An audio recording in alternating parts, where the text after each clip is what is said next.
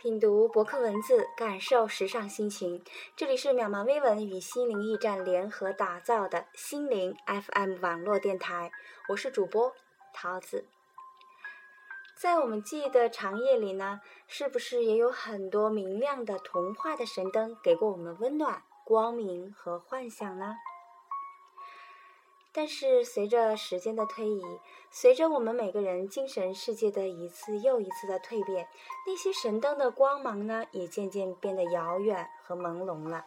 有的甚至已经变成了我们遥远又模糊的记忆的背景。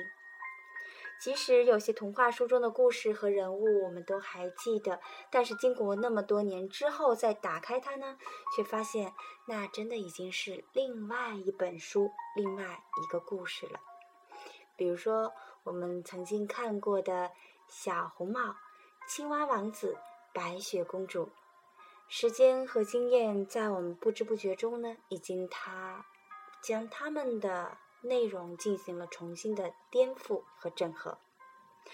那么今天我们再回头看青蛙王子的故事的时候，我们会首先想到什么呢？其实这个故事的意义呢，在于告诉我们，人要信守诺言，答应别人的事情呢，就一定要做到。那么在童话诗诗人的眼里呢，他却有另外的一番解释。当小公主在池边玩耍金球，象征着童真未开的完美的时候呢，在潘多拉打开的罪恶的盒子里，又向她展示了非常丑陋的一面，也就是小公主对青蛙。许下诺言的背景。那么今天您是不是想和桃子一起再走进青蛙王子的世界呢？那么就让我们一起来欣赏童话诗《青蛙王子》故事新编。如果你读过格林童话，你还一定记得那只小青蛙。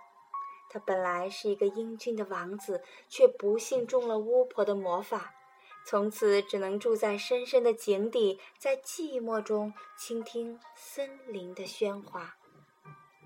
没有伙伴，没有欢乐，看不见阳光，也看不见鲜花。有一天，一位美丽的公主来到森林里的水井边玩耍，她最心爱的一只小小的金球滚进了深深的水井底下。好心的青蛙帮她找到了金球，小公主用一个诺言作为报答。后来的故事人人都知道，公主最终信守了那个诺言，她把青蛙抱上了自己的餐桌，还让它住进了自己的房间。最后啊，青蛙王子变成了善良的王子，成了公主亲爱的丈夫和伙伴。他们幸福的住在王子的宫殿里。故事告诉我们一个道理：有谁在困难中帮助过你，你就应该把它牢牢的记在心底。可是呢，桃子今天还想告诉大家的是呢，另外一个美丽的秘密，特别是我们那些漂亮的小姑娘们，你们可一定一定不要忘记啊！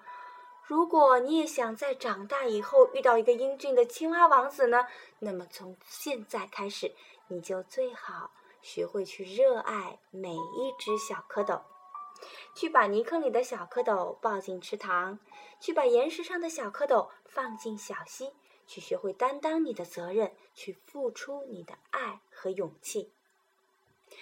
当你向弱小的生命献上你的关爱，小小的蝌蚪就会把你永远的记在心里。